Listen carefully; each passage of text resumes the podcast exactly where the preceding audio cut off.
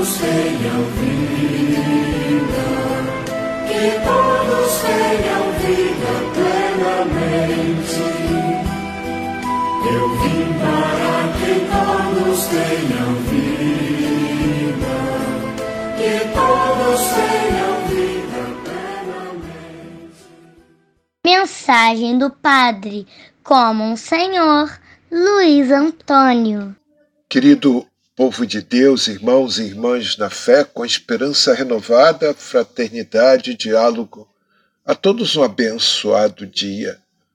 Hoje, dia 5 de julho, terça-feira, 14 semana do tempo comum. Vamos nos preparar para esse período eleitoral.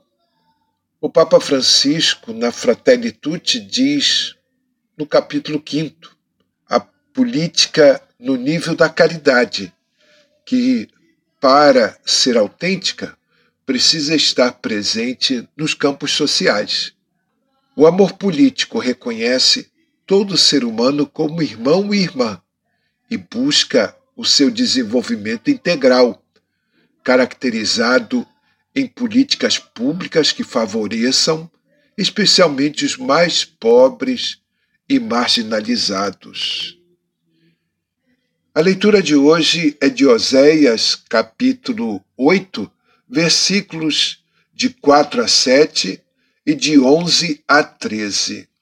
Neste, nestes oráculos, a transgressão da aliança e a rejeição da lei de Deus se caracterizam pela violação do primeiro mandamento.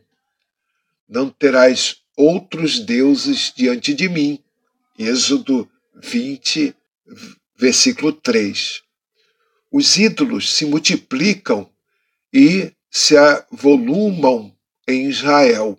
O bezerro de ouro se transforma em divindade que protege a economia.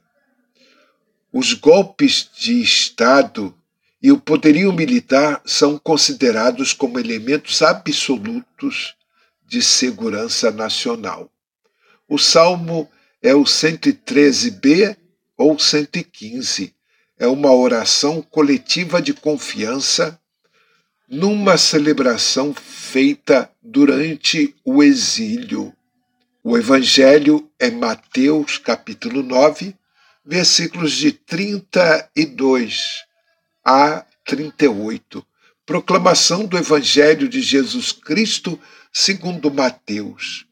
Naquele tempo, apresentaram a Jesus um homem mudo que estava possuído pelo demônio.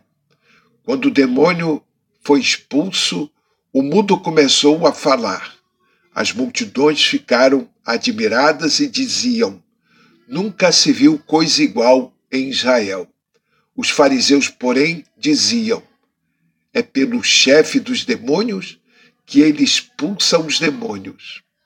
Jesus percorria todas as cidades e povoados, ensinando em suas sinagogas, pregando o evangelho do reino e curando todo tipo de doença e enfermidade.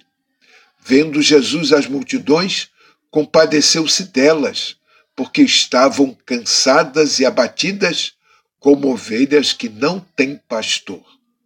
Então disse a seus discípulos: a messe é grande, mas os trabalhadores são poucos. Pedi, pois, ao dono da messe que envie trabalhadores para a sua colheita. Palavra da salvação. Mateus apresenta um resumo da atividade de Jesus, mostrando a raiz da ação dele. Nasce da visão da realidade que o leva a compadecer-se, isto é, a sentir junto com o povo cansado e abatido.